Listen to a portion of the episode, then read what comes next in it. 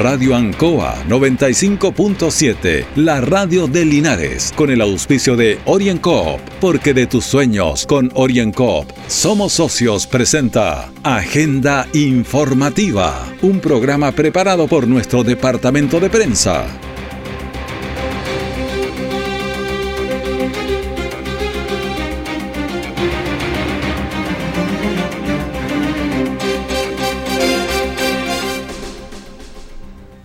Buenos días, bienvenidos a Agenda Informativa en Radio Anco en este día viernes 11 de marzo de 2022, un día importante, un día histórico. Hay cambio de, gabinete, hay cambio de mando, cambio de todo en el día de hoy, así que estaremos atentos durante toda nuestra jornada. Agenda Informativa se emite desde los estudios de Radio Anco en Avenida Rengo 959, Dial 95.7 y en internet www.radioancoa.cl. De inmediato, la información de las últimas horas preparada por nuestro departamento de prensa.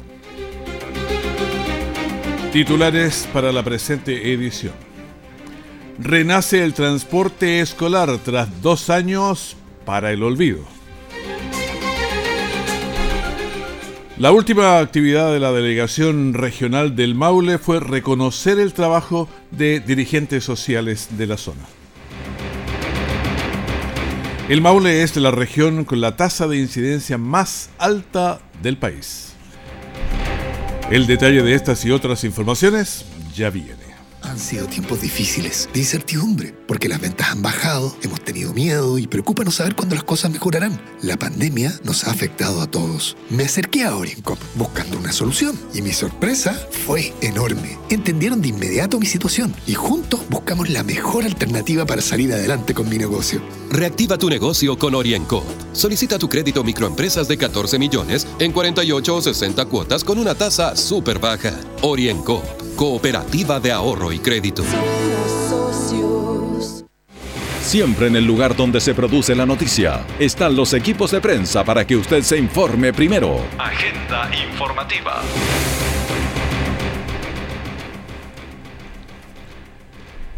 Estos dos años de pandemia han modificado la realidad y en muchos casos estas transformaciones han sido dramáticas.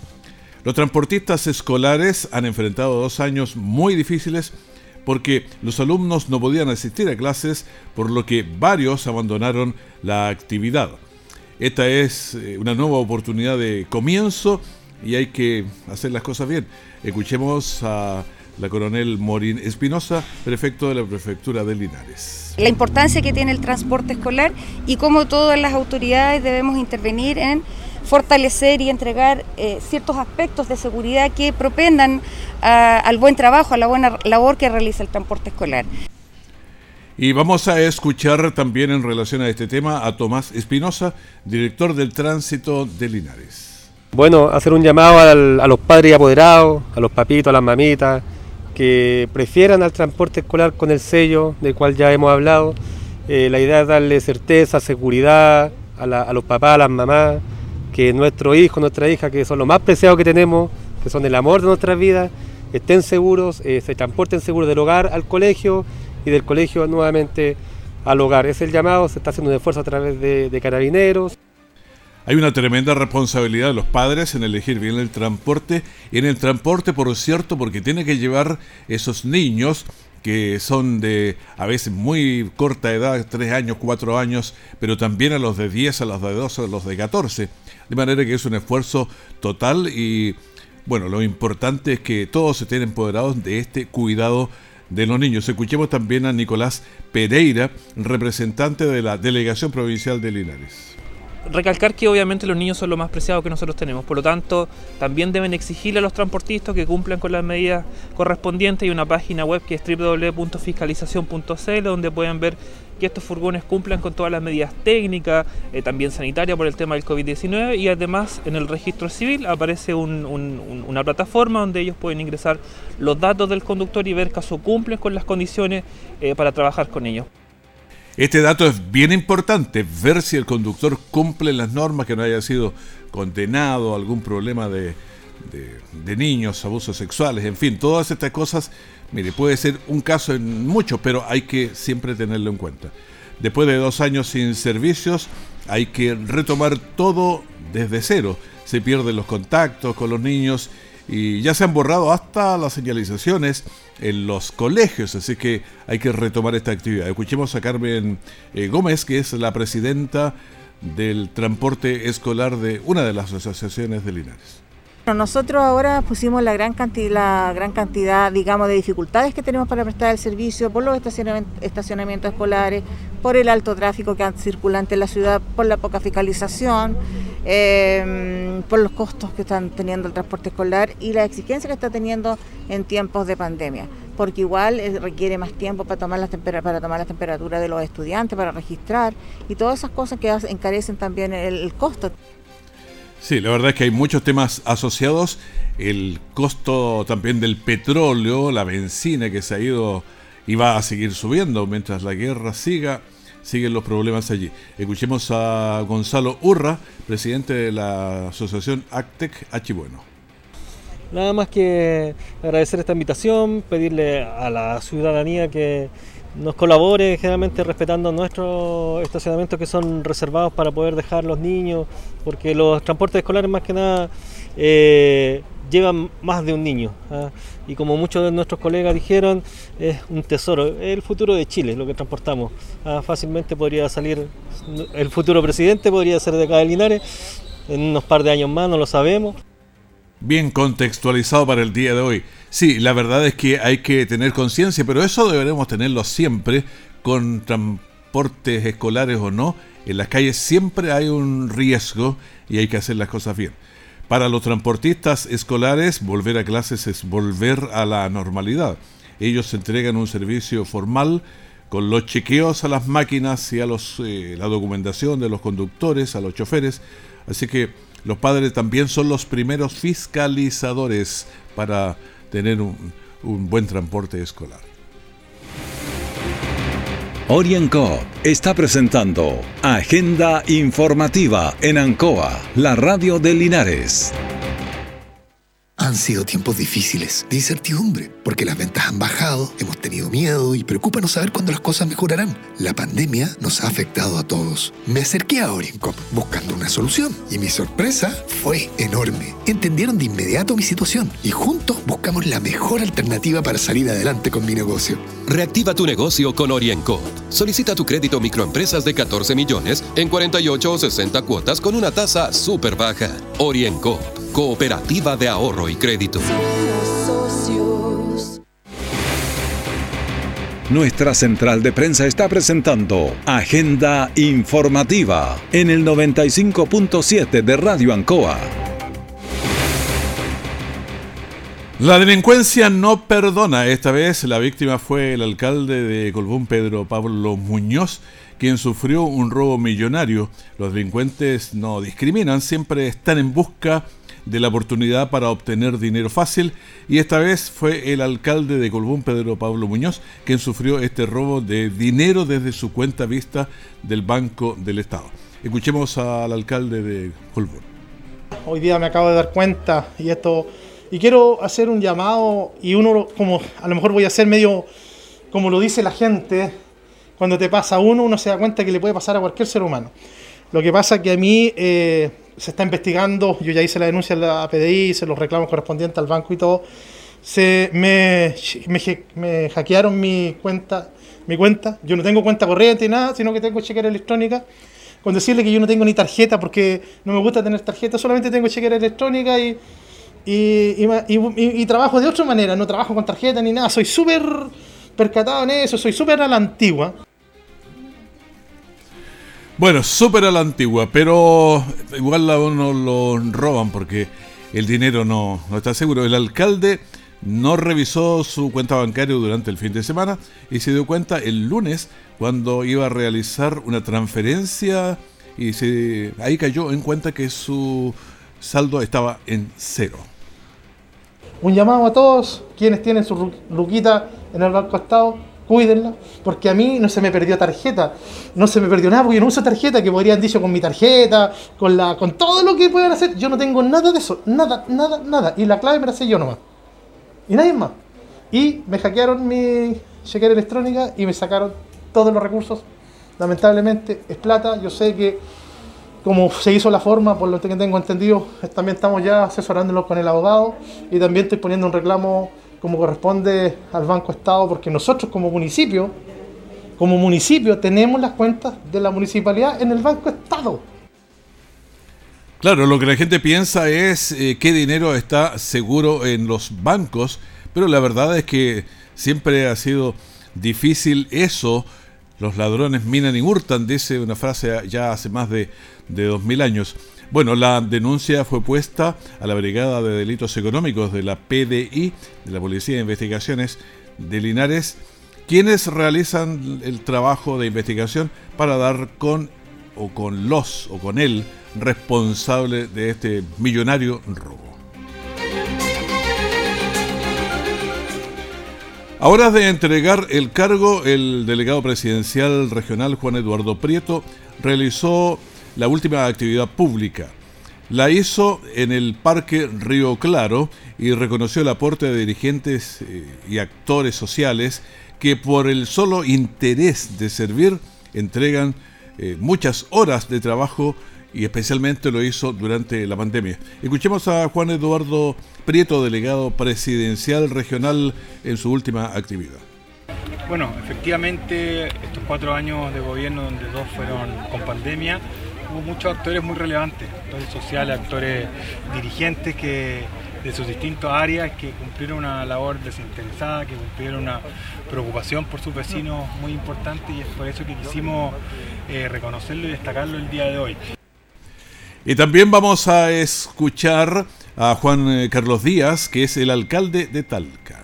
Valorar eh, el reconocimiento que ha realizado la delegación, el delegado presidencial a los dirigentes, porque como bien se decía acá, ellos son fundamentales en todo el desarrollo de nuestras comunas y nuestras provincias y la región.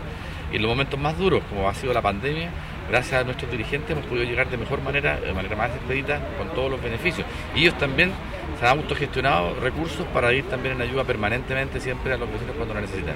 Así que yo creo que es un trabajo que hay que hacer reconocimientos permanentes y junto con los reconocimientos, junto con relevar, apoyar también la gestión que realizan día a día en beneficio de sus vecinos.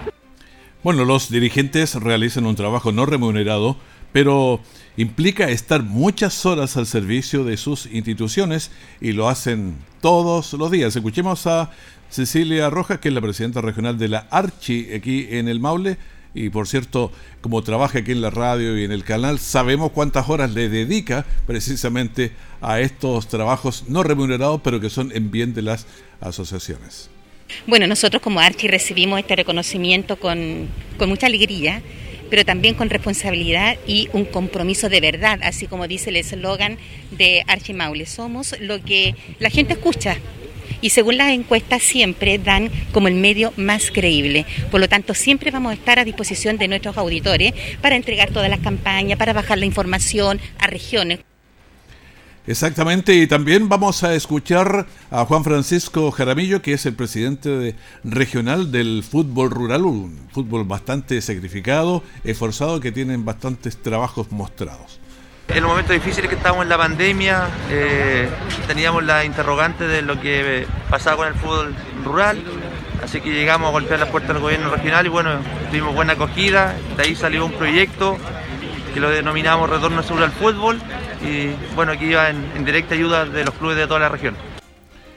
Y también conversamos con José Mendoza, que es el presidente de la Federación Regional de Adultos Mayores. La realidad que eh, nosotros como adultos mayores hemos tenido muy buen reconocimiento por el delegado presidencial.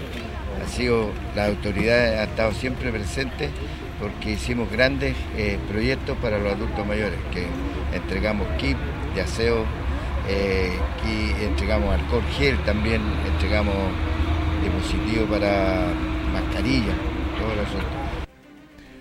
Bueno, el delegado presidencial en su última actividad conversó con los medios, conversó con nosotros también y parte de lo que eh, a nosotros nos dijo aquí en la, en la radio. Bueno, estamos muy contentos y agradecidos de la radio, ANCOA, del canal 5 también por todo el apoyo y la ayuda que nos ha entregado sobre todo estos dos años de pandemia. Los medios de comunicación han sido fundamentales para difundir todas las medidas, para difundir todo lo que se realizó para sacar adelante esta dura crisis que nos tocó enfrentar. Así que agradecido a los medios en, general de nuestra región del Maule y sobre todo a la radio ANCOA y el canal 5 de Linares.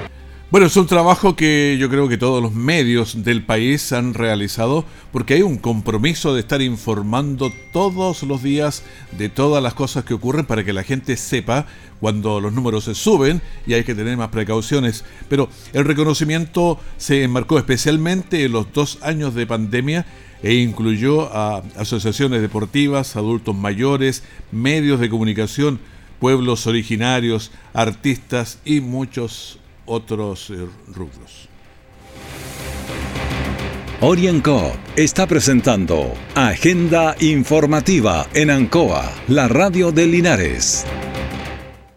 Han sido tiempos difíciles, de incertidumbre, porque las ventas han bajado, hemos tenido miedo y preocupa no saber cuándo las cosas mejorarán. La pandemia nos ha afectado a todos. Me acerqué a Oriencop buscando una solución y mi sorpresa fue enorme. Entendieron de inmediato mi situación y juntos buscamos la mejor alternativa para salir adelante con mi negocio. Reactiva tu negocio con Orienco. Solicita tu crédito microempresas de 14 millones en 48 o 60 cuotas con una tasa súper baja. Orienco Cooperativa de Ahorro y Crédito. Todo el acontecer noticioso del día llega a sus hogares con la veracidad y profesionalismo de nuestro departamento de prensa. Agenda informativa. Con gran alegría recibieron la noticia en el sector Costa que la gobernación regional funcionará o financiará cuatro programas que fueron destinados por el Ministerio de Salud a través de los consultores del Maule, Linares, Bichuquén, también el CEFAM de Curanipe en la comuna de Peyúgue.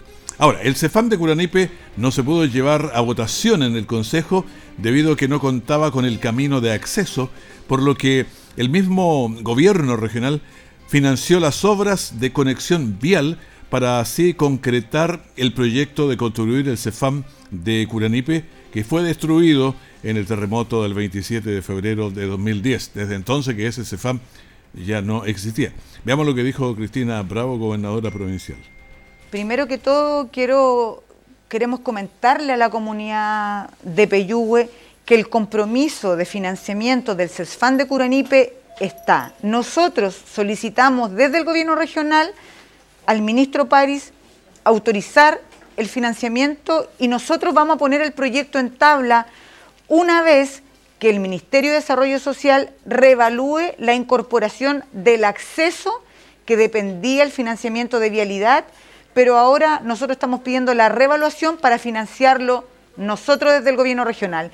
Estamos en ese proceso, nuestro compromiso es el del trabajo en equipo y por cierto de sacar adelante el CESFAM para toda la comunidad de Curanipe y de la comuna de Peyúgue. Este CEFAM que fue destruido en el 27F. Bueno, este nuevo eh, centro de salud familiar atenderá a más de 10.000 personas. El edificio tendrá un piso y también contará con 1.798 metros cuadrados construidos.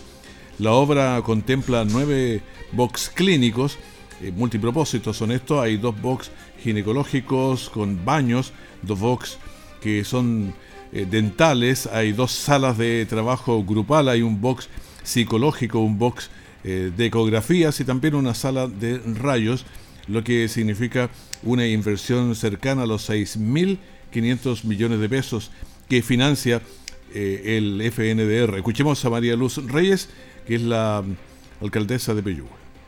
Bueno, agradecer en primer lugar a la gobernadora, es un compromiso de ella de apoyar durante su gestión de poder lograr nuestra comuna Polígono Cefam, porque usted lo dijo del año 2010.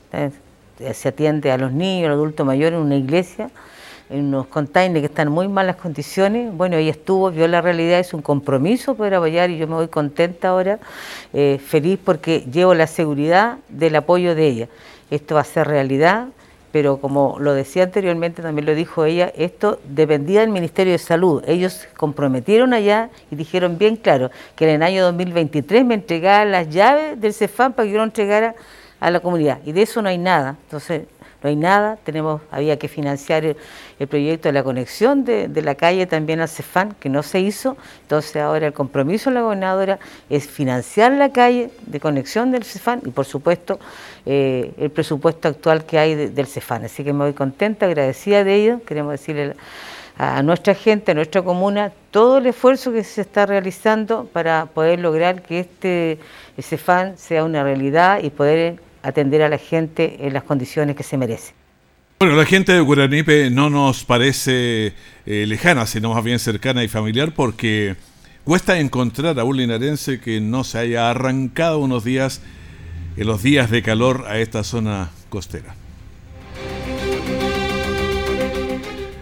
Tenemos una temperatura de 17 grados y vamos a llegar a los 34 bueno, esto es un día con bastante histórico también, con el cambio eh, de mando. Estamos con Gabriel Morales, ¿cómo estás? Departamento de Prensa, Radio Ancoa. Buenos días. Buenos días, eh, Raúl. Eh, para contarte sobre una actividad que se realizó ayer en la Casa de la Cultura de nuestra ciudad, una exposición de cuadros que tienen que ver con el temido 27 de febrero del 2010, eh, cómo muchas fachadas muchas viviendas se vieron afectadas en aquel entonces. El fotógrafo César Sepúlveda, estuvo en aquel entonces tomando fotografías y las exhibió ayer en la Casa de la Cultura en una exposición que contó con una participación irregular de personas, considerando también el aforo de este edificio y que trajo el recuerdo es aquella noche tan trágica donde muchas personas perdieron la vida y perdieron también eh, las, eh, las propiedades, ¿no? Vamos a escuchar a continuación la palabra del profesor Claudio Sepúlveda, el fotógrafo quien eh, encabezó esta exhibición. Bueno, esta muestra lo que pretende es eh, entregar a la comunidad eh, aquellos recuerdos de muchas casas falladas fundamentalmente, de casas coloniales, de algunos monumentos históricos como el Corazón de María, de lugares que ya no están como la Escuela Número Uno y, y otros edificios y casas que producto del terremoto del año 2010, ¿cierto?, eh, se vinieron abajo. Entonces, la idea es traerlas nuevamente a la memoria de la comunidad de Linares y ofrecerlas pues, como un recuerdo de, aquel paisaje urbano de, del Linares hasta el 2010. ¿Cuántas imágenes son? Son 26 fotografías las que se están exponiendo, que yo creo que va a ser la parte de una primera etapa, porque la verdad es que tengo muchas más, pero por temas de espacio eh, solamente nos, nos limitamos a estas 26 primero y Posteriormente yo creo que si la Casa de la Cultura lo estima conveniente, vamos a, tal vez a hacer una segunda presentación. ¿Estas son todas imágenes captadas por usted o por algún colega? ¿Perdón? ¿Todas las imágenes las captó usted? Son Sí, no, no, la, toda la fotografía es mía, eh, en su gran mayoría fueron captadas el mismo día 27, en la mañana, en madrugada, qué sé yo, durante todo el día, y algunas posteriormente eh, cuando ya se empezó a ver todo lo que había pasado en la, en la comuna en general era el profesor Claudio Sepúlveda, quien en aquel entonces tomó estas fotografías, las tenía en reserva, sin embargo ayer eh, comenzó con esta exhibición que va a estar durante varios días aquí en la Casa de la Cultura de Linares. Eh, ¿Hasta cuándo van a estar? Bueno, se lo preguntamos a Marisol Acuña, directora de la Casa de la Cultura.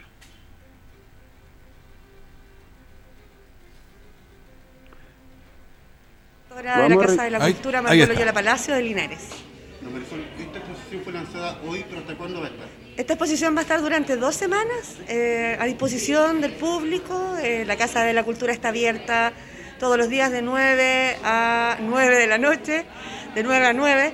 Eh, y vamos a tener esta exposición bien importante para nosotros de Claudio Sepúlveda, con el registro de hace 12 años, ¿cierto?